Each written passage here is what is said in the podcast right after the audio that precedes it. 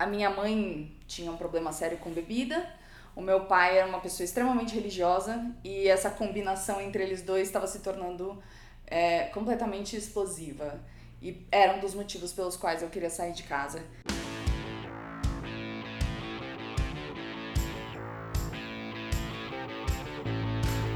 Bom, a gente está começando então aqui o primeiro podcast do Draft, Sim. um formato novo, um projeto novo.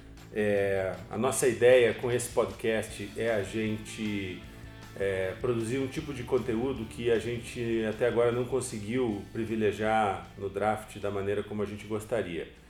Esse podcast ele vai se chamar Retrato e esse nome ele tem um significado, né? não é um nome aleatório. É, o que a gente quer é retratar é, aspectos da vida das pessoas que fazem a nova economia no Brasil e aspectos que não têm a ver necessariamente com negócios, com suas performances como inovadores ou como empreendedores, mas tem a ver com sua existência como seres humanos, com as suas vidas, com o modo com, como essas pessoas é, lidam ou têm lidado com situações que a maioria de nós vive, mas sobre as quais a gente normalmente é, não gosta de falar.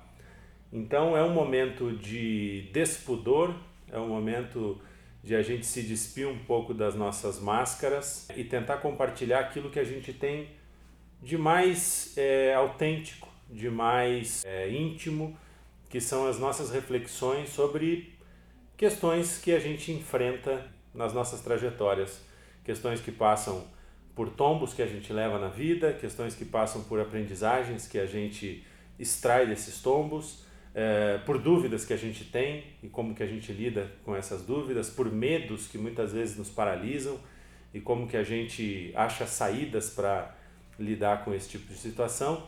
Assim, é um prazer, Rafa, estar tá aqui com você, Rafaela Carvalho, editora do Draft, é minha parceira nesse projeto do podcast. Rafa é uma é, consumidora voraz de podcasts, ajudou muito na formatação desse produto e o que a gente combinou para esse primeiro episódio do podcast do Draft é que o primeiro retrato é, e o segundo retrato também sejam retratos nossos, né? da Exatamente. Rafaela e do Adriano Silva. Eu sou o publisher do Draft, acho que a comunidade do Draft já, já tem algum tipo de conhecimento né, a respeito ah, é, do que eu faço, do que eu tenho feito. E, e a gente resolveu, é, então, assim, que as primeiras entrevistas fossem feitas exatamente com o time do podcast, a Rafa e eu, porque para a gente pedir para outras pessoas baixarem a sua guarda e se exporem né, e compartilharem Alguma... A gente precisa se expor primeiro. A gente tem que se expor primeiro. A gente não pode, né? Seria injusto que a gente ficasse numa posição aqui de mediadores, facilitadores da conversa, né, apresentadores do podcast e a gente não se expusesse também. Então essa é a nossa ideia. Eu sei que você tem 29 anos, não Exatamente. é isso? Exatamente.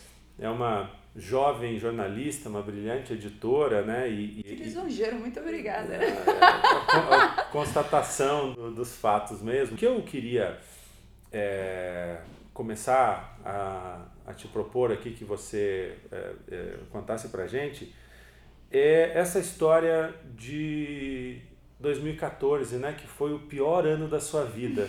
É, como, foi. Como é. é, que, como, como é que aconteceu esse 2014 para você? Conta pra gente. É, bom, primeiro, antes de tudo, é uma honra estar aqui, ser a primeira pessoa a estrear o piloto como a primeira já ir para sabatina. Mas é, o que a gente até conversou é que isso nem é uma sabatina, né? É um jeito da gente é, ficar muito transparente um diante do outro pra gente fazer exatamente o que você falou, entender a, a, essa, nessa mutualidade a nossa existência. Então eu achei muito legal quando você me perguntou, me, me dá um gancho para eu falar de alguma coisa, pra gente conversar de alguma coisa da sua vida. E a primeira coisa de que eu me lembrei foi de 2014, porque foi um, um ano que até hoje, cinco anos depois, eu me lembro de como o ano em que tudo deu errado na minha vida. Eu quebrei o meu pé logo no começo do ano. Eu tinha acabado de me formar na faculdade, então eu ia sair da casa dos meus pais, eu tinha um emprego fixo, e aí, enfim, eu, tava tudo planejado. E eu sou uma pessoa extremamente controladora, então para mim tudo estar planejado era excelente. Era um momento delicado na minha família, em que os meus pais estavam em vias de se separar. É... Você tinha ali 24, 25 anos, Isso, né? eu tinha acabado de completar 24 anos em janeiro e em fevereiro eu já falei, bom, depois de fazer 24 anos eu vou sair da minha casa e vou viver a vida do meu jeito, vou morar sozinha, vou descobrir o que fazer. Mas aí eu quebrei o meu pé e fiquei três meses andando de muleta para cima e para baixo. Dependendo muito dos pais que você já estava um pouco ali. Isso, e a gente. Se, se despedindo deles, e, né? E, já, e era uma despedida turbulenta. A minha mãe tinha um problema sério com bebida, o meu pai era uma pessoa extremamente religiosa e essa combinação entre eles dois estava se tornando é, completamente explosiva. E era um dos motivos pelos quais eu queria sair de casa. Mas eu quebrei meu pé e aí eu meio que fiquei muito dependente. E aí, logo depois que eu tava quase pronta para tirar minhas muletas e andar de novo, é, foi quando a minha mãe fez as malas e falou que ela ia embora para Belém do Pará, que é onde ela, de onde ela é, e é para onde ela ia voltar para casa da mãe dela. Depois que isso aconteceu, eu fiquei muito agoniada. Foi a primeira vez na minha vida que eu tive um ataque de pânico, porque eu precisei. Quando eu cheguei em casa um dia, eu vi as malas da minha mãe feitas e abertas na sala de casa eu não soube o que fazer. Eu sabia que a situação da família estava turbulenta, mas eu, aquilo foi um gesto muito claro de quem estava jogando na nossa cara o que ela estava fazendo. Ela queria Você demonstrar é filha isso. única? Eu, te- eu sou filha mais nova e a minha irmã mora no interior desde 2008 faz, para fazer faculdade. Então eu tava como um, um papel de filha única ali, segurando a barra sozinha. E minha irmã não entendia muito bem o que estava acontecendo, ela não não voltava muito para São Paulo porque ela mora longe no interior. E aí, esse dia que eu vi a mala da minha mãe aberta no sofá de casa, eu entrei no meu quarto, me tranquei no banheiro e comecei a chorar e mandei mensagem para uma amiga falando que eu não aguentava mais, ela sabia da situação toda e ela perguntou para mim: "Você não quer vir ficar uns dias na minha casa? Faz uma mala. Vem aqui para casa". E ela já sabia que eu queria sair de casa há algum tempo. Então eu coloquei três mudas de roupa numa mochila, meu computador, o carregador, celular e no dia seguinte, quando meu pai foi me deixar no metrô para eu ir trabalhar, eu só falei para ele: "Eu não volto para casa hoje, tá bom?" E ele achou que era temporário. Mas eu nunca mais voltei para casa. Então eu aluguei uma kitnet no Butantã, um lugar de 25 metros quadrados, já mobiliado, que tinha cama, geladeira e micro-ondas, que era tudo que eu precisava. É, e aí, no dia que eu me mudei nessa kitchen, pra essa kitnet, um domingo, é, empacotei minhas coisas rápido do meu quarto de adolescente, que tinham ficado lá. No dia seguinte, quando eu tava me arrumando para ir embora do trabalho, quando eu ainda tava um pouco brigada com meu pai, eu recebi a ligação dele e meu pai tava chorando do outro lado da linha. E eu achava que tinha a ver com alguma coisa que eu tinha feito, fiquei preocupada, mas estava um pouco irritada com ele também, não soube reagir. E ele me deu a notícia de que meu avô tinha acabado de morrer. Pai dele ou pai da tua mãe? o pai dele tinha sofrido um infarto fulminante. Ele era cardíaco, diabético, mas ele estava controlando isso. É, e ele ligou para mim falando: Eu queria que você fosse pro velório comigo amanhã, na Bahia. Então eu subi na sala da minha chefe, falei que eu precisava ir pro outro lado do país no dia seguinte. Você estava trabalhando, já é o teu primeiro emprego? Era o meu primeiro emprego que eu estava contratada Uhum. na editora MOL, que era, eu trabalhava como repórter lá. O Rodrigo Pipons e a Roberta. Com a Roberta Faria, exatamente. Legal. Que até hoje são grandes amigos meus e lembram do momento que eu entrei na sala. A Roberta era uma das pessoas que era muito a favor de eu sair da casa dos meus pais e quando isso aconteceu, ela falou pra mim: bem-vinda ao primeiro dia do resto da sua vida. E aí no dia seguinte eu recebi essa ligação do meu pai. Então foi no mo- momento que eu me levantei e conquistei minha independência, eu levei um tombo de testa no chão no dia seguinte. Cheguei na Bahia no dia seguinte, recebi na Bahia a notícia da morte do meu cachorro em São Paulo. São Paulo. Porque minha mãe ficou em São Paulo, porque ela já estava se separando, ela ia embora em junho, dali 10 dias. Eu me mudei no dia 8 de junho. No dia 9 de junho, meu avô morreu. No dia 20 de junho, eu voltei para o aeroporto de Guarulhos para me despedir da minha mãe, porque ela foi embora para Belém. E 10 dias depois disso, meu pai, que tinha acabado de fazer um exame por causa da morte do pai dele, descobriu que estava com uma angina e precisaria ser internado às pressas. Então, nesse um mês, tudo meio que desabou e eu é, tive que li- lidar com a sensação de que eu não controlava nada. Durante um mês inteiro, tudo desabou na minha frente e eu acordava pensando: o que, que vai dar errado hoje? E sempre alguma coisa dava errado. É, tanto que eu brinco com as pessoas que dia 8 de junho foi o dia que eu me mudei. E o dia 8 de julho, que foi esse pior mês da minha vida, o dia 8 de julho foi o dia do 7 a 1 então, pra completar o ciclo. Foi tudo, assim. E aí, mais pro fim do ano, é, a crise bateu forte no país e eu perdi o meu emprego na editora MOL. Porque toda a redação uhum. teve que ser desligada da empresa por causa da crise. Porque uhum. não tinha mais, a conta não fechou. Uhum. Então foi um ano que tudo é, desandou e eu, que tinha. Eu sempre fui uma aluna muito nerdona na escola, sempre fazia tudo certinho, sempre fui muito perfeccionista, recebi medalha de honra ao mérito no ensino médio como a melhor aluna e tal. E eu achava que cumprir esse roteiro tava ok, era isso que eu precisava fazer para eu ter uma vida tranquila. E de repente, em um ano, eu vi o roteiro derreter na minha frente. Uhum. E eu precisei aceitar que eu não controlava nada.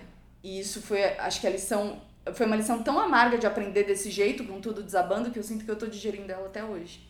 Você é, terminou o ano no kitnet, na, no Butantã, é, finalmente fora de casa, mas numa situação ainda de, de ali vulnerabilidade e sem emprego. Isso. Eu, você, eu... chegou, você, você disse que não chegou a voltar para casa, né? Não voltei. Não você voltei. conseguiu seguir. Teve um momento que você pensou assim, putz, eu tô nesse caminho aqui. Será que é a hora de eu dar meia volta e dar um passo atrás e voltar para minha situação, a minha zona de desconforto anterior que uhum. que virou que virou de certa maneira uma zona de conforto porque você estava numa situação ainda mais desconfortável? E co como é que foi esse processo de decisão, ir adiante ou voltar? Eu pensei várias vezes em voltar para casa, porque eu saí de um dia para o outro, né, só com uma mochila nas costas para ficar de favor na casa de uma amiga. Eu fiquei duas semanas na casa dessa amiga e depois mais um mês e meio na casa de outra amiga. E durante esse processo todo, esses dois meses entre, esse um mês e meio entre sair da, da casa dos meus pais e achar essa kitnet para eu morar, é, o meu pai me ligava muito desapontado e ele falava para mim que eu tinha que voltar para ajudar a salvar a nossa família. E como ele é uma pessoa muito religiosa, ele sempre falava que Deus nunca quer que uma família se separe.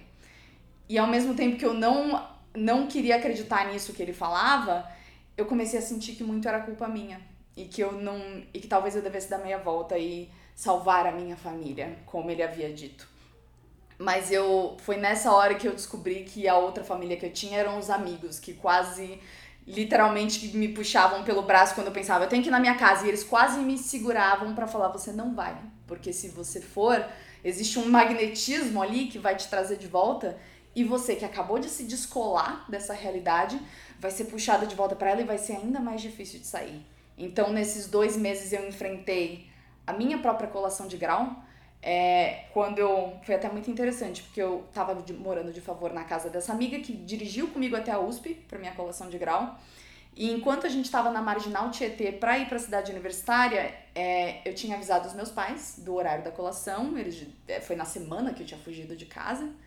É, eu tinha avisado do horário, de tudo, e quando a gente tava na Marginal Tietê, ela dirigindo o carro dos meus pais passou ao lado, na pista expressa. Indo para sua formatura. Indo para minha formatura. Como é que tá a relação com teus pais hoje? É, hoje a minha mãe mora numa cidade do interior do Pará, chamada São Miguel do Guamá. É, meu pai mora no mesmo apartamento onde eu morei crescendo e ele é meio que meu vizinho. Eu encontro meu pai com mais frequência. A minha mãe, eu, a última vez que eu vi foi em 2017, quando eu fui lá pro Pará visitá-la. Mas é uma, é uma relação que agora dá certo entre nós porque a gente aprendeu a respeitar a distância um do outro. E foi muito duro para mim aceitar que a minha relação mais saudável com os meus pais é quando a gente não tá necessariamente perto. É, porque por muito tempo eu me senti culpada de querer essa distância. E até hoje, para mim, ter essa. Saber que essa separação é a coisa saudável de acontecer é uma coisa que me pega. É um pouco uma culpa de ter crescido, de ter virado adulta e não ser mais aquela menina que dependia deles e que tinha uma relação de filha com pai ou filha com mãe? Como eu era mais nova e como eu fui a pessoa que saiu de casa porque ativamente quis, né? No caso da minha irmã, minha irmã passou em medicina no vestibular e ela passou no interior. Quando você passa em medicina no interior numa faculdade pública, você se muda. Né? É o álibi perfeito. Né? Exato, né? então ela escapou, assim. E eu meio que tive que decidir falar: eu vou sair de casa. Não é uma escolha de vocês. E como. É, tanto que minha irmã falou para mim que ela. Uma das coisas que a orgulha sobre mim é que ela não precisou. Eu não precisei do exemplo dela para fazer isso. E foi muito difícil porque eu senti ainda mais tendo saído quando o mundo tava pegando fogo ali, eu foi uma parte de mim sentiu que eu tava abandonando a minha família. Que... Isso é uma coisa interessante, porque a tua irmã, como irmã mais velha, você de certa maneira alforriou ela dessa responsabilidade, né, de ser a irmã mais velha, a que sai primeiro, a que gera o espaço para os outros que vêm que vem atrás, as que a irmã mais velha que toma porrada primeiro e aí os outros e é, meio que abre o caminho. Abre o caminho. É. Você você liberou ela dessa função e ela é, gentilmente te agradece por isso. É muito legal que ela tenha percebido, né? Que, que ela tenha se manifestado. Mas de alguma maneira, é, no teu relato assim fica, fica claro para mim que o teu pai não teve essa mesma postura em relação a você, né? No sentido de que talvez ele se sentindo culpado por estar numa situação de fim de ciclo com a sua mãe, Uh, e ver que você que esse foi um dos motivos também que fez você pensar mais firmemente em sair de casa em determinado momento talvez até é, é, é, vestindo um pouco essa culpa ele olha para você e diz fica porque você precisa ajudar essa família a ficar junta. E aí meio que transfere uma parte desse sentimento de culpa ou essa responsabilidade para você, que é uma coisa assim muito pesada, né? Sim. É... Foi um dos momentos que eu ouvi aquela frase do você não pediu para nascer, você não precisa ouvir isso do seu pai.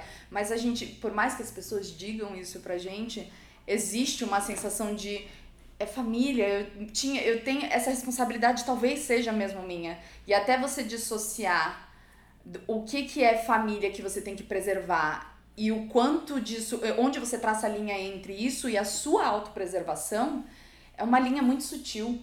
E eu levei muito tempo para conseguir traçar. Não, e aí parece que tem um pouco uma inversão mesmo, uma, uma falta invertida, porque se dá para fazer essa imagem futebolística, porque é, é como se é, em determinado momento da conversa é como se a sua saída estivesse precipitando um problema familiar e quando era exatamente o contrário. Sim. Você já conseguiu é, retrabalhar esse ponto com o teu pai, conversar frontalmente sobre essa questão com ele, dessa transferência, de recusar um pouco essa responsabilidade que ele te incutiu?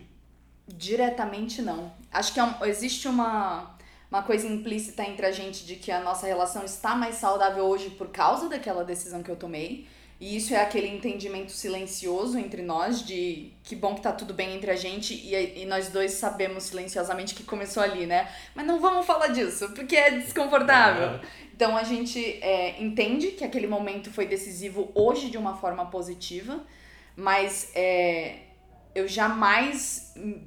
Acho que até hoje eu nunca tive a coragem de falar. Vamos conversar sobre aquele momento porque doeu, assim. Acho que, acho que a gente nunca é uma das coisas que talvez a gente nunca vá conseguir conversar muito bem a respeito, porque existe o alívio de ter dado certo aos trancos e barrancos. Então não vamos mexer nos trancos e barrancos. Sim, né? às vezes a, a gente vai no orgânico e as coisas vão se assentando e, e o trade-off de você voltar e, e chafurdar para entender alguns detalhes não vale tanto a pena. Deixa é, a vida é, seguir, né? Até porque as coisas que a gente ouve nesses momentos da vida em que tudo é muito delicado beliscam o coração da gente mesmo depois que elas estão no passado. Então eu ouvia do meu pai que a culpa do divórcio era minha. Eu ouvia da minha mãe quando ela bebia que era melhor que eu não existisse. Então, quando a gente chega nessa, quando a gente ultrapassa essas questões e chega do outro lado se sentindo mais forte do que elas, elas se tornam uma parte meio que do nosso acervo emocional Sim. Daquele jeito que a gente olha e fica, hum, tá ali, mas eu, eu não preciso abrir essa lata de minhocas. E aí você sabe da existência daquilo, você legitima aquilo, mas você não coloca a mão de novo. Você usou a palavra beliscar, né? Uhum. É, essa estratégia, que eu acho que é uma estratégia que todos nós, em alguma medida, fazemos, né? De, bom, isso aqui eu entendi minimamente, isso aqui eu resolvi minimamente, isso aqui está arquivado. Essa estratégia, quer dizer, é, mesmo que ainda tenham coisas ali que, que sejam coisas que não foram ditas ou que não estejam 100% resolvidas e tal, a gente arquiva porque a vida tem que ir adiante e, e, a gente também precisa superar de alguma maneira essas, esses eventos que nos acontecem. Mas a questão que eu te pergunto é o seguinte: essa é uma estratégia que funciona se a, o que está dentro daquela lata, para usar a tua imagem, uhum. se não continuar beliscando. Porque se continuar beliscando, em algum momento você vai ter que abrir aquela lata e ela botar, vai, ou ela vai explodir, ou, né? e vai ter que botar a mão dentro, ou vai explodir porque vai se tornar uma coisa tão maior, fermentada do que era originalmente. Uhum. Como é que você avalia a tua lata? Como é que tá a tua lata hoje? É, acho, eu acho que hoje, assim, ela tá sossegada, mas eu acho que a estratégia que eu usei, e isso veio depois de mais de um ano de terapia conversando sobre questões familiares e tudo, é, a minha terapeuta sugeriu que eu olhasse para o meu pai e para minha mãe se eu, de uma forma que eu tente dissociar o, o apego emocional que eu tenho por eles. Como se eles não fossem meu pai e minha mãe. Se eu encontrasse essa pessoa na rua, quem é essa pessoa? E aí eu fiz. E aí, coincidentemente, com o meu pai, eu, essa sessão foi logo antes do Dia dos Pais. Então fui almoçar com meu pai, que agora tá no segundo casamento dele, enfim, tá feliz com a minha madrasta. E aí eu fui almoçar na casa da família dela, com ele, e eu fiz esse exercício, assim, enquanto ele tava sentado no sofá, olhando o celular dele. E eu olhei e falei, hum, um senhor ali, né, meio, meio grisalho, 59 anos, putz, olha, dezembro vai entrar na terceira idade, última fase da vida, né? O que será que ele deve estar pensando? Tem duas filhas, não é exatamente super próximo de nenhuma delas, mas conversa ali, tenta manter uma civilidade, tá no segundo casamento, parece feliz, refazendo a vida profissionalmente, um, um médico bem sucedido, tem a própria clínica, que interessante. Então, quando eu fiz essa dissociação e eu passei a enxergá-lo como mais uma pessoa, de repente eu é, entendi, eu vi a figura mais humana do meu pai. E eu passei a enxergá-lo não como essa pessoa que foi um vilão do meu passado, que me machucou e que doeu e que falou essas coisas horríveis.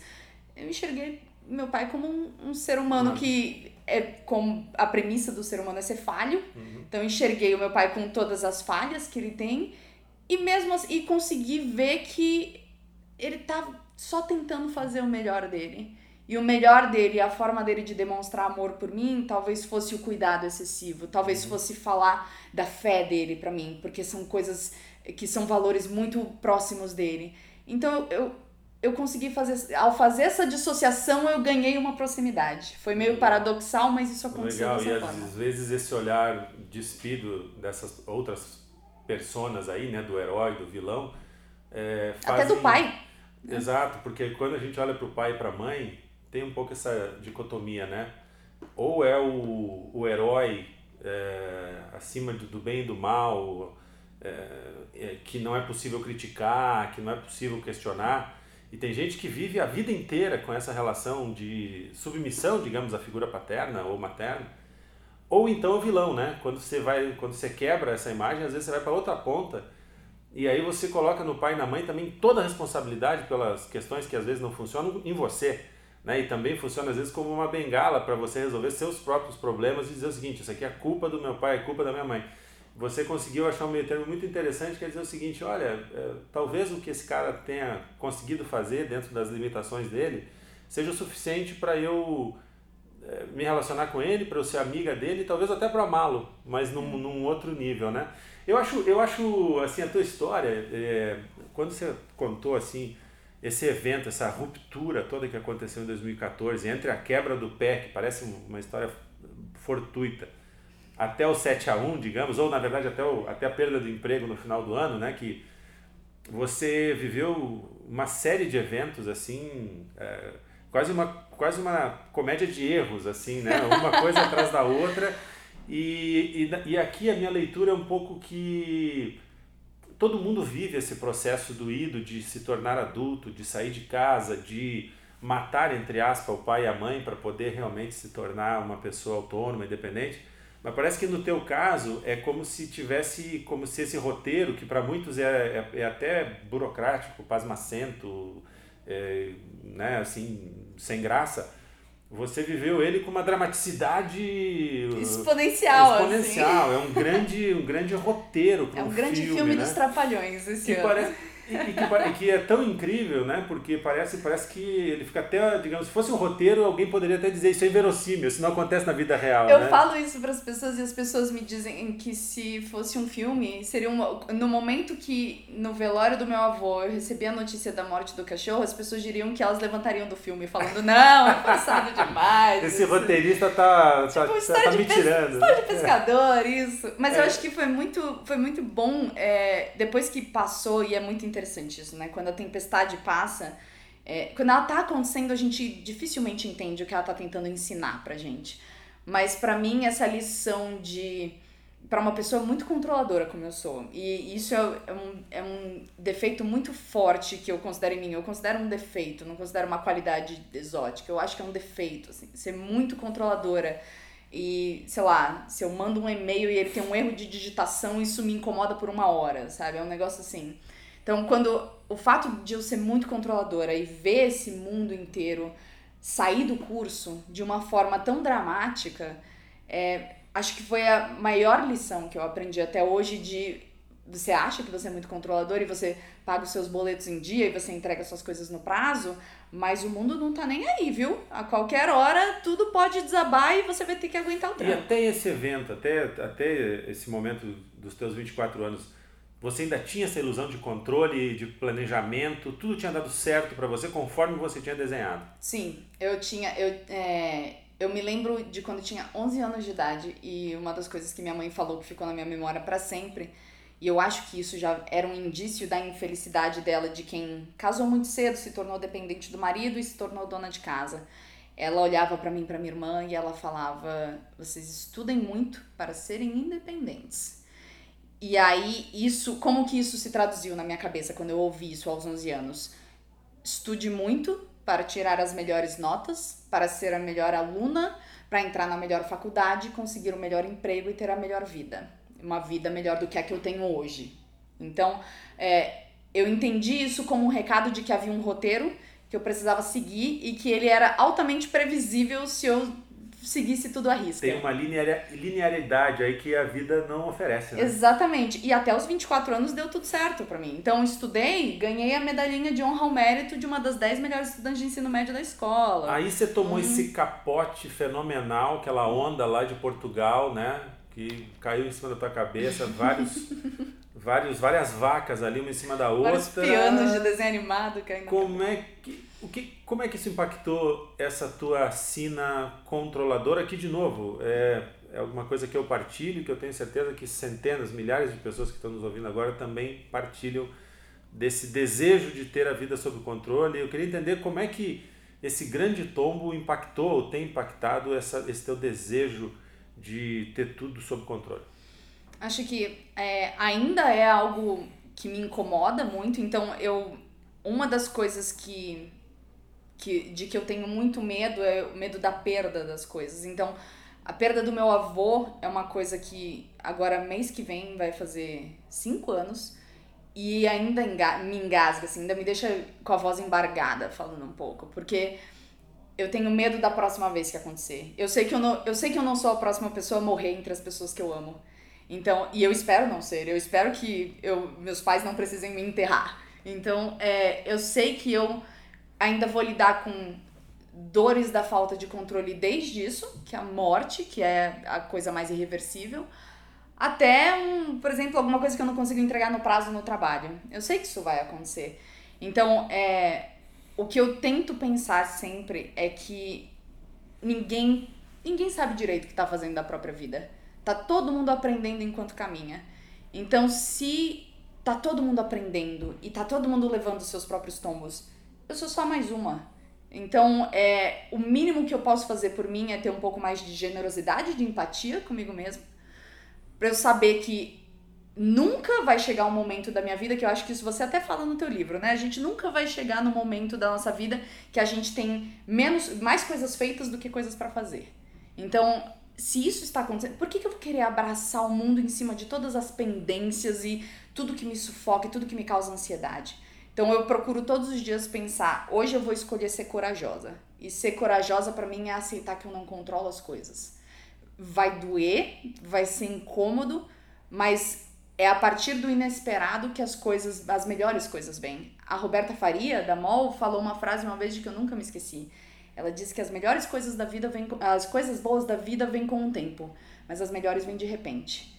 E o de repente só existe quando a gente não controla, quando existe imprevisibilidade.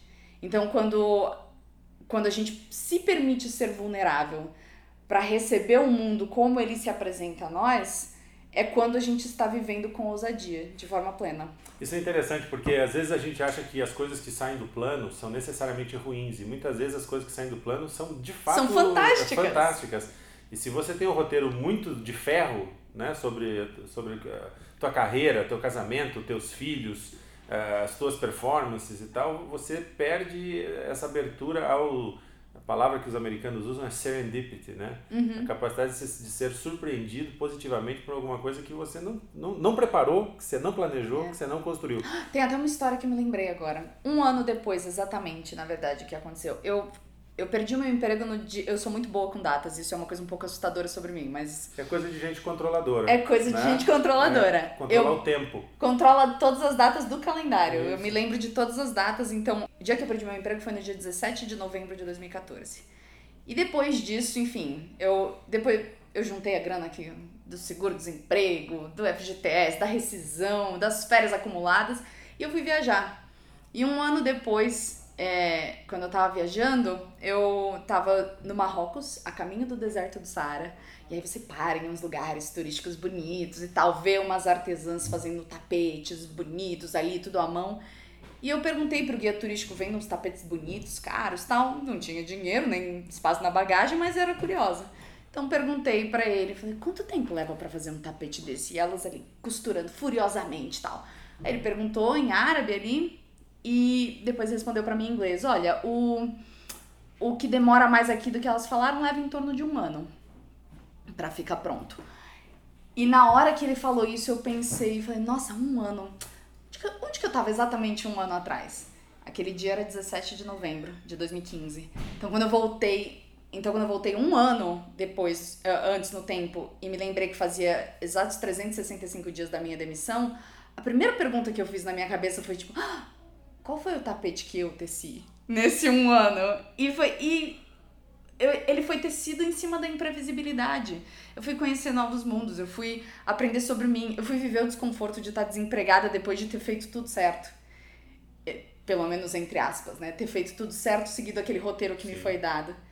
Então, é, as maiores lições e as maiores catarses que a gente vive é, na nossa vida vem dos momentos em que a gente é humilde o suficiente para entender que a gente não controla as coisas. E o verdadeiro significado da vida está nesses momentos. A ansiedade é uma das uh, frentes da ansiedade, é você ter essa, esse desejo de controle, de antecipar, de ter tudo direitinho, quer dizer, aquela pessoa que enquanto não arrumar tudo na prateleira, ela não vai dormir, né? Essa é a metáfora do ansioso. E é uma prateleira que está sempre por arrumar, né? uhum. né? Então, essa, essa, é a, essa é a doideira da ansiedade que, no momento de pico, gera uma crise de pânico, como você teve, é, como eu já tive. E ah, quando você está nesse pico de adrenalina, né, por conta desse hábito da mente, é, o teu corpo te desliga. Né? E aí você muitas vezes cai do pico da ansiedade para o vale da depressão em instantes. Em instantes, né? E tem muita gente que busca auxílio químico. Em vez de mexer no seu modo de vida ou na sua, no seu modo de agir sobre a vida, é, acaba continua fazendo as coisas do mesmo jeito, né? continua operando da mesma forma e tenta compensar isso com um auxílio químico. E aí muitas vezes quando você está no pico da ansiedade e cai para depressão, alguém te dá um ansiolítico que te deixa mais deprimido ainda, e aí tem uma série de, de consequências. Você já fez uso de medicamento, de medicação para te ajudar nesses processos de ansiedade ou, hum. ou, de, ou de depressão? Quando eu comecei a fazer terapia e eu contei a história desse 2014 e eu fui empilhando né, todas as camadas de tudo que foi dando errado, ela fez exatamente essa pergunta para mim. Ela falou: Você faz uso de alguma substância lícita ou ilícita, enfim, o que for? É, e aí eu falei: Não. Aí ela falou: Como? e, ela, e, e ela não conseguia compreender. E a gente foi analisando e, enfim, cutucando meu cérebro e o que ela falou que existe na minha cabeça e que isso acho que eu ganhei na loteria do cérebro é um negócio chamado patrimônio emocional, que é um, algum, alguma capacidade que nosso cérebro tem de criar um escudo nele mesmo e ter esse olhar que eu acabei descobrindo que eu tenho diante da vida de é o que, que essa coisa quer me ensinar? Eu não vou deixar essa coisa. Ela vai me derrubar, eu vou ser nocauteada, mas eu vou me levantar e eu vou. Eu não vou deixar com que os dias que ela tomou de mim e que ela me sufocou, eu não vou deixar que sejam dias roubados de mim. Então eu vou me obrigar a encontrar uma lição aqui. E eu acho que é isso que a minha cabeça acaba fazendo. Fora que, é, no caso de até outras substâncias que não são medicamentos, é, o que eu falo até pra minha irmã, minha irmã é fumante. O que eu falo para ela é que eu nunca experimentei, nunca pus um cigarro na minha boca na vida, não porque eu, enfim, eu sou toda certinha e muito direitinha com isso, é só porque eu tenho muito medo de gostar. E eu acho que dentro das circunstâncias em que a gente se encontra na vida, em momentos de ansiedade, fica, ficaria muito fácil apelar para uma dessas coisas que no fim das contas não vai me fazer é, bem. A boca, a boca, né, a questão da, da, da ingesta, da ingestão, ela é um, um termômetro muito claro. Ela é, ou, ou mais que um termômetro, ela é uma válvula de escape muito grande para para ansiedade, né? E também para tristeza, também para depressão, que são essas duas faces de uma moeda que parece muitas vezes ser a mesma, né? Então, é, às vezes não é realmente uma, um remédio de tarja preta, às vezes não é um, um cigarro de maconha ou uma droga que você cheira ou... ou às vezes ou, é só o ah, preciso de uma cerveja. Às vezes é, exatamente, eu, e, e eu vou até adiante, né? O álcool realmente é, um, é também um uma muleta muito grande que as pessoas usam, né? Uma droga que a gente consome licitamente no, no nosso país, mas você vê gente lidando, é, perdendo o controle, por exemplo, com comida, com açúcar, com a unha, uhum. É. com, cabelo, né? Então, tudo é uma coisa, é um comportamento muito parecido. Tem uma frase da Yoko Ono que é ótima, que ela diz o seguinte, dependência é você tomar o segundo copo d'água tendo saciado a sua sede por primeiro. É. E aí você vê como realmente a questão não é a substância em si, mas é como, é o você, ato. É como você lida mal ou bem com ela, né? Como, como é o controle que você perde, em certo sentido, né? Embora a ansiedade seja tentar manter o controle, às vezes a gente tem que, manter, que, tem que perder o controle. A minha pergunta para você é, é, é, é a seguinte, alguma dessas questões tem a ver contigo? Essas outras substâncias que, que não são ilícitas, você, você usa de vez em quando para dar uma vazão para tuas questões? Um, acho, acho que às vezes eu, te, eu tenho alguns momentos em que eu apelo pro açúcar. Eu sou uma pessoa que cresceu comendo doce, porque isso é uma história, outra história diferente, que eu tive uma sinusite muito estranha na minha infância e meu cabelo todo caiu. Eu fui uma criança careca. E aí eu, a única coisa que eu conseguia comer que nutria meu corpo era mingau de aveia. Então eu cresci com um paladar educado no doce. É, e aí eu acho que até hoje isso é, de alguma maneira talvez tenha educado meu cérebro para o doce ser alguma fonte de segurança e de, né, de vai ficar tudo bem, assim. Então... Como é que é essa questão do, de ter sido uma criança ali careca, né? Como é que isso afetou a tua autoestima? Isso, ainda, isso ainda existe de alguma maneira em você? Eu acho que existe mais na minha mãe do que em mim. Eu não me lembro praticamente de nada, mas a minha mãe é, acordava todos os dias e ela dizia que tinham tufos de cabelo meu no travesseiro. E quando eu ia pra escola, ela disse que tinha uma professora que falava, ai, a minha carequinha. E ela foi na diretoria dar uma bronca no, em, em nome, no meu nome contra a professora. Mas eu não me lembro. Eu só acho muito engraçadas as fotos do topo da minha cabeça com um buraco. Você, acho que tem, assim, tem, tem duas questões que eu queria tocar aqui na, na tua história que eu acho que são notáveis. Eu queria entender como é que você tem lidado com isso. Primeira questão é o alcoolismo da tua mãe. Né? Uhum. Quer dizer, não é uma situação fácil, não é uma situação simples, né? Você ter dentro da família, na figura da tua mãe. Como é que foi essa história, assim, de, dessa, desse, desse triângulo, você, tua mãe e o álcool? Eu tenho muitas memórias muito claras de como foi ruim. Assim. Então, uh, o que eu não me lembro é, e que meu pai fala é que minha mãe começou a beber muito quando eu tinha. É, minha mãe começou a beber muito quando eu tinha por volta dos 3 anos de idade. Eu não me lembro, e o meu pai diz que, enfim, ela parou por algum motivo, não sei, e ele ficou aliviado porque ele não queria se separar, porque a gente estava crescendo, ele tinha duas filhas pequenas. Eu não me lembro dessa parte. O que aconteceu foi quando a minha irmã passou no vestibular e ela foi pro interior, a nossa dinâmica familiar é, funcionava comigo sendo um pouco mais próxima do meu pai, porque eu era filha certinha e o meu pai queria filhas certinhas. E a minha irmã era mais próxima da minha mãe, porque as duas eram um pouco porra louca, assim. Então elas duas eram mais próximas. E quando a minha irmã foi pro interior, a minha mãe ficou muito solitária. Então eu tinha por volta dos 18 anos, em 2008, e foi quando minha mãe voltou a beber, em doses muito altas. Então, é, tenho lembranças dela guardar uma garrafa de vodka no armário dos fundos da casa e, e beber escondido do meu pai quando ela ficava brava com ele. Na minha primeira colação de grau, porque é isso, né? A ECA tinha duas colações de grau. Uma que acontecia antes de você se formar, só pra usar a beca bonita, e outra de verdade. Na colação de grau da beca bonita, do dia das fotos, é, eu entreguei a minha bolsa para minha mãe, para eu vestir a beca e o chapéu de formatura, e a bolsa ficou com ela. E eu me esqueci, acho que, do celular para eu tirar foto ali na, no palco. E quando eu voltei, eu abri a minha bolsa, é, os 20 reais que eu tinha tinham sumido. E eu olhei pra minha mãe, ela tava ali com farol baixo. Então ela tinha pego dinheiro da minha bolsa para beber no dia da minha colação de grau. E eu liguei pro meu melhor amigo e eu falei, eu não vou entrar. Eu não quero dar pra minha mãe esse momento que ela vai falar como dela, minha filha, e ela tá ali vendo torto durante a minha cerimônia. Não vou entrar. E aí eu precisei que um amigo meu me acalmasse enquanto eu tava chorando, com todo mundo entrando e eu chorando aqui no telefone com ele e ele precisou me dizer. Nas coxias do palco ali, pronta Sim. pra, pra. Eu pegar. falando, eu não vou entrar. E aí ele falou: esse momento é seu, você tem que entrar, foda-se o que tá acontecendo, vai. E aí eu entrei.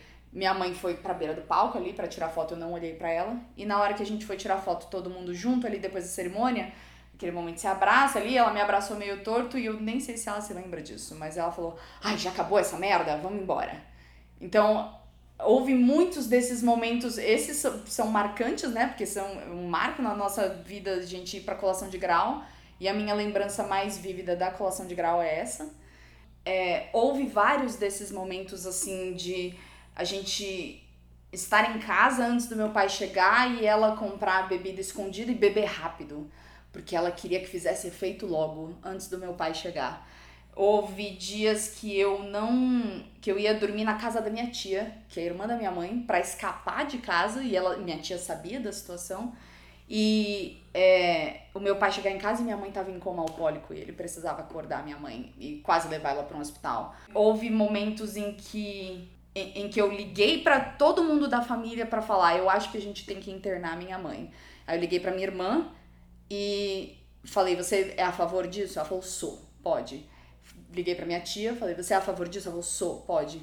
Liguei para meu pai, falei, você é a favor disso? Ele falou, não. E só porque ele falou esse não, enfim, a internação só pode ser solicitada por um consanguíneo, então ele não poderia solicitar, mas eu queria a permissão dele. E aí ele não deu essa permissão e por isso essa internação não aconteceu e a gente ficou vivendo naquele. E a sua mãe admitia isso? Vocês tinham essa conversa abertamente em família, na mesa do jantar ali? Ou é uma situação que não se falava sobre ela? Eu fazia ela sentir o desconforto de conversar comigo a respeito. Várias vezes a gente sempre acaba ouvindo: não, agora eu parei, agora não vai mais acontecer. E eu queria acreditar sempre. Mas. E provavelmente ela também quisesse acreditar. E ela talvez né? também queria acreditar mas no dia seguinte acontecia de novo. Então, é, quando meu pai chegava em casa e se deparava com aquela situação, ficava tudo um silêncio, porque ele sabia o que estava acontecendo, ela sabia que estava fazendo aquilo por causa dele, porque ela não suportava estar num casamento infeliz, e eu estava no meio do fogo cruzado, que muitas vezes era uma guerra fria. Eu acabava indo pro meu quarto, eu conversava com amigos meus por mensagem. Todos os dias eu girava a porta da chave de casa sem saber o que eu ia encontrar. E eu me lembro sempre de fechar os olhos e, e pensar, espero que hoje só esteja tudo silencioso. Às vezes era um dia difícil na faculdade, às vezes era um dia difícil no trabalho, eu só queria paz. Nem sempre eu encontrava isso, às vezes eu encontrava meus pais conversando, então era uma loteria. A tua mãe, ela hoje mora no interior do Pará, uhum. faz dois anos que vocês não, não estão juntas e tal. Uhum. Como é que é a relação com ela? Eh, e também queria saber se você considera que ela como é que ela está lidando hoje com o alcoolismo? Eu não tenho como saber exatamente como ela está lidando com bebida hoje. É, acho que ela a gente troca mensagem né ali algumas algumas vezes na semana umas duas três vezes por semana. Não é uma relação exatamente próxima a não ser pelo fato de que ela sempre me acompanha em, em rede social né ela acompanha o que eu publico e tudo. É, vê fotos minhas no Instagram comenta fala minha filha e tal aquele jeito babão e tudo. Mas é, eu acho que ela não está mais bebendo tanto, porque ela liga para mim e ela tá sóbria. Ela manda mensagem de coisas engraçadinhas que ela vê. Ela vem fazer perguntas para mim sobre feminismo, por exemplo, que ela tem curiosidade de aprender. Então parece que é, ela precisava se afastar desse mundo que foi muito nocivo para ela, que foram os 27 anos de casamento em São Paulo, com uma pessoa num casamento que, que ela tinha que educar as filhas muito tempo sozinha, porque o marido só chegava à noite. E ela sempre fala que isso foi, foram 27 anos da vida dela que ela perdeu ela sempre fala que tudo que ela fez na vida dela foram duas filhas, que foram eu e minha irmã. Então ela tem muito orgulho da gente porque ela vê a gente se virando na vida e tocando barco, mas ela tem um grande sentimento de arrependimento que ainda vem nas mensagens quando ela conversa comigo. Quando ela fala, que orgulho de você, que você conseguiu esse trabalho. Puxa, se ao menos, né, eu, eu nunca consegui fazer isso. Então ela sempre traz de alguma forma para ela uma conquista incrível da minha irmã, por exemplo. Minha irmã foi ser diretora de uma ala hospitalar de um hospital do interior. E ela foi dirigir um negócio de emprego novo, posição de chefia e tal. E aí, quando a minha mãe fala que orgulho de você, eu nunca conseguiria fazer nada desse jeito. Então, sempre tem uma carga de arrependimento, ou negatividade, ou de uma dor que ela talvez nunca supere. Você comentou antes na nossa conversa que você conseguiu desenvolver um olhar para o teu pai de tirar um pouco a questão né, da, do vilão ou do herói, da figura do pai, olhar para aquele homem ali como um ser humano e restabelecer com ele uma relação nova, né, a partir também da tua perspectiva de mulher adulta independente. Você conseguiu fazer a mesma coisa com a sua mãe? Com ela é um processo mais lento. É, eu tento fazer o mesmo esforço. Ele é talvez um pouco mais difícil porque a gente não, a gente se vê fisicamente muito pouco e ela ainda é, fica muito emotiva quando a gente conversa por vídeo, por exemplo, a primeira coisa que ela faz é dar um suspiro e falar. Ah, minha filha! E aí ela dá aquele choro de quem tá longe, assim. Então, com ela é uma dissociação um pouco mais difícil, porque as reações, as, as reações às conversas que eu tenho com ela são sempre muito carregadas de emoção. Então, é, fica mais fácil quando a gente se fala um pouco menos, e essa distância também se estabelece, que nem eu faço com meu pai. E eu me esforço provavelmente umas 10 vezes mais para olhar para para aquela mulher de meia idade que viveu um casamento que ela casou só com 19 anos e teve duas filhas. Aos 22 ela tinha duas filhas, era dona de casa e ela tinha feito magistério, ela queria ser professora, mas a vida entrou no caminho. E aí, o que que ela faz? E ela passa 27, putz, ela, e ela a única a única válvula de escape dela era beber. Era fumar de vez em quando. Era falar para as filhas dela que era só de vez em quando, porque ela só fuma e bebe quando joga. Era a frase que ela falava para mim. Então é uma dissociação mais difícil porque tem um, uma carga emocional muito maior desde o momento que da lembrança do alcoolismo até hoje quando ela manda mensagem assim, quando ela me pede um favor de me explica essa coisa de feminismo, ela fala me desculpa, como quem acha que tá sempre me incomodando. Outro ponto que eu queria puxar da sua trajetória, talvez como último ponto dessa nossa conversa, você teve a experiência de ter nascido numa família é, muito religiosa, pelo que você está é, eh, dizendo. Teu pai era e é ainda uma pessoa muito religiosa e tal, né, um evangélico. Como é que é isso, Rafa? É, o, quanto isso te influenciou ter sido formada dentro desta redoma, dessa família com esse tipo de, de pensamento? Eu acho que dá para resumir em uma frase dizendo que todos os domingos da minha vida, até eu sair de casa, eu ia para a igreja de manhã e à noite. Ou seja, até os meus 24 anos de idade, eu acordava cedo para ir para a igreja sempre, porque era o que tinha que fazer no domingo. Por muito tempo, de novo, seguindo aquele roteiro, eu entendia que era a coisa certa a fazer e seguir aquela religião era o caminho da salvação, então era, é, era algo que, enfim, ia para acampamento da igreja, cantava as músicas e tudo, porque aquele era o universo que me foi dado como o caminho correto a seguir. Pô, então estão me dando um caminho certo para seguir é porque existe o caminho errado. Não quero estar no caminho errado, quero estar no caminho certo. Mas é, o momento que eu saí de casa e que eu pude me separar disso é, e me divorciar dessa questão religiosa também, é, eu não soube, quase não soube o que fazer comigo mesma. É, a religião é uma porta que até hoje eu fechei pus uma fita de isolamento nela e não consegui abrir de novo. Em que momento teve esse, essa ruptura? foi um dia específico que foi muito bom. Porque eu acordei naquela kitnetzinha do Butantã onde eu tava. E acordei num domingo. Primeiro que eu acordei num domingo e eram 11 horas da manhã. E eu acordava às 7 horas da manhã pra ir pra igreja todo dia, todo, toda semana. Então, a hora que eu abri o olho e era quase hora do almoço no domingo, primeiro, né, me senti o quê? Pecadora, claro. né? Não, com certeza. Mas a hora que eu pensei, primeiro, eu não preciso ir pra igreja. E aí, segundo, é, eu posso fazer o que eu quiser hoje. E eu, eu me lembro de me sentar na minha cama, porque eu não tinha nem espaço para uma cadeira. O único lugar que eu me sentava na kitnet era a cama. E eu me sentei na cama e eu pensei, o que eu vou fazer? Aí eu tava lendo A Sangue Frio, do Truman Capote. Aí eu peguei o livro, eu falei, eu posso ler meu livro. Mas eu tava sentada na cama, eu tava meio desconfortável. Mas eu posso ler o meu livro em qualquer lugar que eu quiser. E eu não me lembro do, do trajeto. Eu só me lembro de, em algum momento eu estava na minha cama da kitnet e em algum outro momento, minutos depois, eu estava sentada na escadaria do Teatro Municipal, descendo no metrô Anhangabaú, para me sentar na escadaria e ler o é. livro. Foi o meu grande ato de transgressão, é. porque eu podia. Então foi um momento libertador de ler um livro que é uma história super pesada, num domingo, no dia santo ali, e ver. E aí o momento que eu vi as pessoas na rua e domingo, assim, é teimosamente um dia de sol sempre, né? Por isso que é Sunday. É tipo, é teimosamente um dia belíssimo que eu nunca tinha podido aproveitar na minha vida. Então, a hora que eu olhei, eu me lembro de ver uma menininha passeando com um patinete ali na frente da escadaria, as pessoas andando pelo centro, tomando sorvete. Aquele momento eu entendi que foi quando eu tomei as rédeas da minha vida como minha. Foi o primeiro grande momento. Você já tinha aí 24 anos. Isso. Né? É você tinha, você professava uma fé até os 24 anos, até esse domingo que você não foi à igreja, ou já de algum tempo antes disso você estava indo mais por uma obrigação social ou familiar do que propriamente uma questão de espiritualidade? Era muito mais uma, uma obrigação familiar, um papel de filha que eu tinha que cumprir. Então, até quando, quando eu tinha parado de ir na igreja e o meu pai já tinha separado da minha mãe, no mesmo ano, ele começou a ir para outra igreja é, e pediu para que eu fosse com ele nela um dia. E o momento que eu percebi que aquilo não fazia mais sentido para mim foi quando a gente saiu da igreja onde a gente tinha ido e o pastor tinha falado muito alto e tinha gritado no microfone. E a gente entrou no carro e eu respirei fundo de cansaço mental, porque aquele pastor tava gritando no meu cérebro. E o meu pai só virou e falou: Que bonito, né, Rafaela? Foi muito bom. E aí foi a hora que eu entendi que nós dois tínhamos realidades diferentes dentro desse espectro da fé.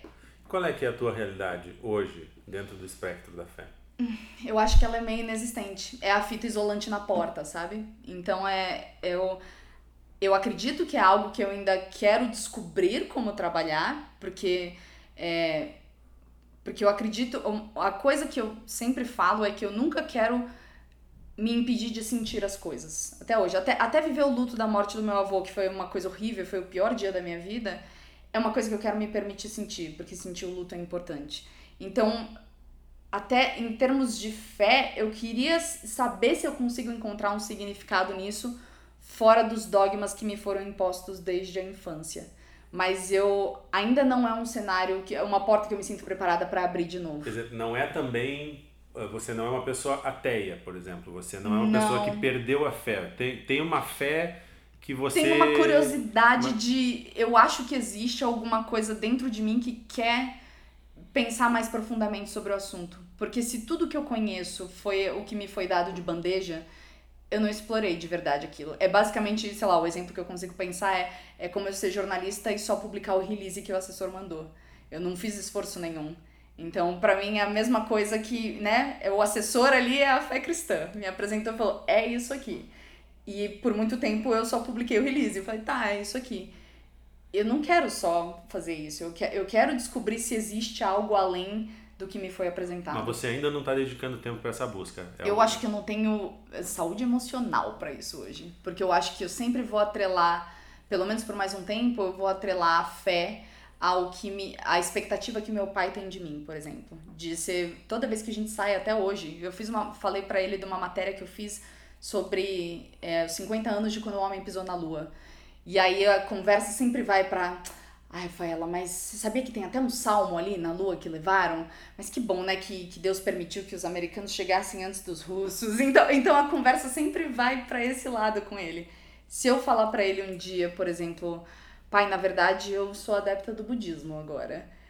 Eu tenho que me preparar para ouvir um, um discurso de como eu, eu estou errada e como eu não vou pro, pro céu. Então, é uma, uma, é uma coisa que é muito sintomática disso é que eu tive uma infância em que eu não pude fazer muitas coisas. E uma das coisas que eu não pude fazer foi ler Harry Potter, porque era bruxaria. Então, todos os meus amigos, eu, eu sou de uma faixa etária de pessoas que cresceram junto com o Harry e com a turma toda. Com os dele. bruxos. Com os bruxos do, do livro todo. A gente, eles cresceram indo pra escola e a gente cresceu indo pra escola junto com eles. E eu não pude fazer isso. Então, quando meu pai soube que a minha mãe, que sempre ia um pouquinho contra ele, levou eu e minha irmã para irmos ao cinema para ver o primeiro filme do Harry Potter, foi, foi a maior bronca que eu levei na minha infância inteira. Meu pai ficou em pé no sofá, apontando o dedo, falando de como a gente tava contaminada pela bruxaria. Então eu só fui ler Harry Potter com 20 anos de idade, com uma revista super interessante na frente do livro, em casa, pro meu pai não ver que eu tava lendo o livro de bruxaria. É. Quer dizer, você, você, de certa maneira está fazendo uso da Bíblia. Super interessante, uhum. né? Vamos considerar que é uma espécie de Bíblia. Né? Exatamente, ninguém pode dizer que não. Muito menos eu. Pois é, exato. Então ali, ó, obrigada pela Bíblia que você, que você proveu para mim. Que ela, meu pai devia achar que eu gostava muito daquela, super interessante, porque era a mesma, sempre. Eu te perguntei assim, como é que é a tua espiritualidade hoje, né? E, e, e tá claro que é um tema ou é um departamento que você ainda vai revisitar daqui para frente, inclusive para se definir e aí tá, as, as opções estão totalmente em aberto, né? É, o, o meu ponto ainda sobre essa, essa questão de ter nascido numa família muito religiosa e tal, é, que consequências você identifica, mesmo tendo é, é, se libertado um pouco dessa, dessa visão que te foi imposta e tal, desde muito pequena, é, e, e, até muito tarde, quer dizer, até os 24 você ainda estava vivendo por esse, por esse dogma. É, então tem cinco anos que você, digamos, virou uma pensadora livre. Que eu né? renasci, basicamente. Né? Quer dizer, é, livre inclusive para talvez vir a concordar com as coisas que Exatamente. te apresentaram, né? Mas, mas é, o ponto que eu, te, que eu te pergunto é o seguinte, é, quais são os respingos, quais são as consequências que você ainda vê hoje na tua vida diária, nas tuas questões pessoais que podem ser atribuídas a essa criação que você teve? É engraçado que isso fecha um ciclo, porque o controle é uma dessas coisas. É, a, a ansiedade pensando constantemente que o futuro não está nas minhas mãos é uma dessas coisas. Porque a partir do momento que eu me descolei disso e pensei, talvez não exista um paraíso, eu não tenho como saber disso você automaticamente se entrega a um imprevisível, então, ou ao fato de que as coisas acabam. É, e isso, a falta de controle diante das coisas da vida, a religião faz isso pela gente, né? Ela é uma fonte de conforto de que quando acabar aqui do jeito que a gente conhece, vai ter outra coisa, né? E é, me descolar disso significa me descolar dessa, dessa saciedade de que existe outra coisa. Então, isso a, o grande respingo para mim é que eu tenho essa. Eu sou extremamente controladora porque o roteiro me disse que eu deveria ser. E para mim isso é um descolamento constante também por causa da religião. Eu tenho medo não do pós-vida, eu não tenho medo de morrer, eu só tenho medo de morrer antes dos meus pais.